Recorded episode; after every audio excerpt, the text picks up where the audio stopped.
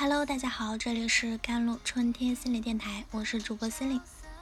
今天跟大家分享的文章叫做《心中有正义，最终也能穿过诱惑，穿过骄傲，穿过蒙昧》。罗翔的秘密啊，再也藏不住了。双十一那天，全网都在疯狂消费，眼尖的网友却发现，一个名叫罗翔的男人。竟然默默捐了三十七万，三十七万看起来不多，却是他靠互联网赚到的全部身家。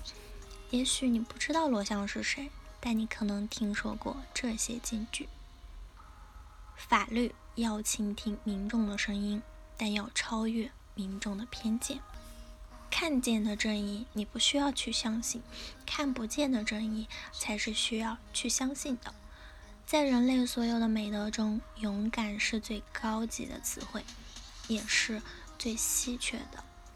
二零二零年，罗翔火到什么程度啊？有人整理出罗翔语录播放量达到了一千五百万，有人把他提到的法外狂徒张三做成段子，多次登上了 B 站热搜。那才半年，他的粉丝量就超过了一千万。如今更高达两千万。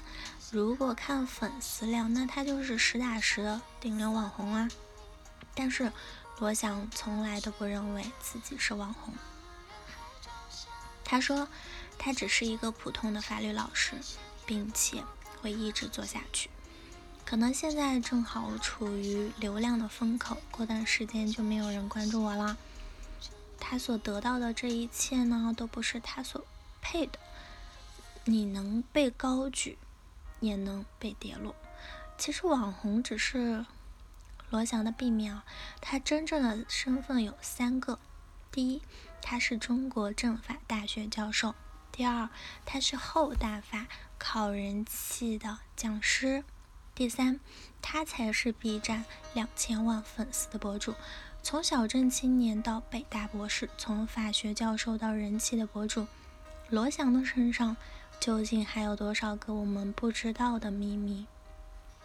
在二十六岁的罗翔身上，我看见了小镇青年自傲秀优越的一面；在四十三岁的罗翔身上，我看见了法律人温暖有理想的一面。他也曾和你我一样是有缺点的普通人，曾被骂到退网，但至今仍未接过一条广告。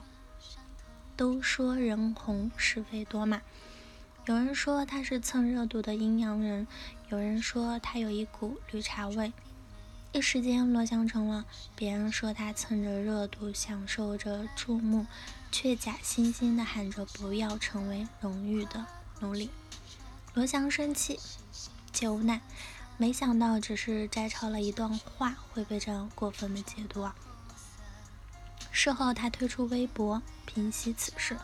即便是身为刑法高手的罗翔，也对大众舆论无可奈何。在宣泄的互联网时代，审判一个人不需要证据，一点添油加醋的误解就可以让人瞬间社死。这些卖罗翔的人不知道，他明明可以卖高价课、接广告，像其他知识分子一样赚得盆满钵满，但他从来没有。面对赚钱的诱惑，罗翔也动摇过。可是，连卖个幺九九的课，他都会红着脸，不好意思的说自己开始直播卖货了。这样一个人，真的很难说是荣誉的奴隶吧？果然，时间会证明一切。在 B 站百万大 UP 主的颁奖仪式上，罗翔又贡献了一段发人深省的感言。他说。我的视频拨动了大家的心弦，大家被自己心中的正义感所感动，将不配有的荣光投射给我。对每个人而言，我们都要约束我们自己内心中的张三，让这个想法不至于成为实践，在使命之中超越虚荣与虚无，勇往直前，一无所惧。那而今呢？罗翔更兑现了他将视频播放收入捐出的承诺，三十七万全部捐出。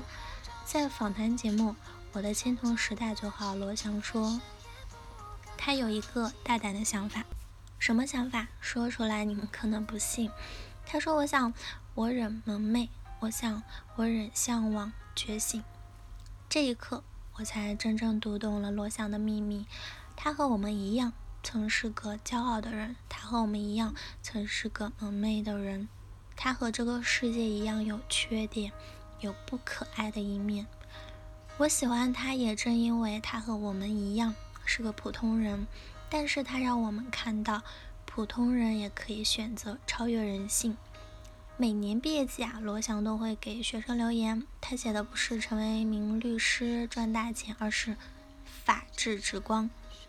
正义不是大人物的垄断品，哪怕我们是小人物，只要心中有正义，最终也能穿过诱惑，穿过骄傲，穿过蒙昧，活成。